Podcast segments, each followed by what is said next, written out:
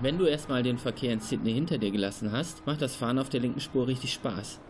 Ich sitze in meinem Minicamper von Wicked Campers und auf der Armatur vor mir klebt ein Schild. Die Reflexion auf der Scheibe sagt Stay sexy, stay left. Das ist sicher ein Hinweis für Touris wie mich, die normalerweise auf der rechten Spur fahren.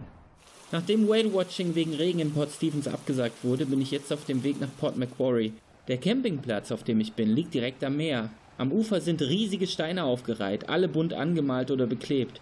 Auf einem sehe ich Bob Marley, einen anderen schmückt ein boxendes Känguru und wieder andere sind mit Etiketten von Victoria Bitter, Bundaberg und Jack Daniels beklebt oder mit Handabdrücken verziert. Ein unendlich buntes Potpourri erstreckt sich über den Weg am Wasser entlang. Nach meiner ersten sehr erholsamen Nacht und einem kurzen Frühstück geht es sofort zum Whale-Watching. Ich will schließlich unbedingt die Humpbacks sehen, nachdem es in Port Stevens nicht geklappt hat. Und da zeigt sich schon der erste.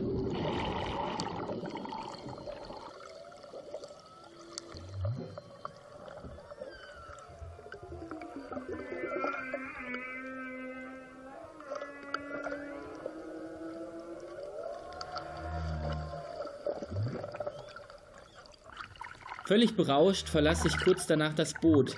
Diese riesigen, anmutigen, friedlichen Tiere hinterlassen so viele Eindrücke bei mir, dass ich einfach nur still dasitzen und auf den Ozean schauen möchte. Aber das Gute ist, ich glaube, ich bin wieder in Australien angekommen.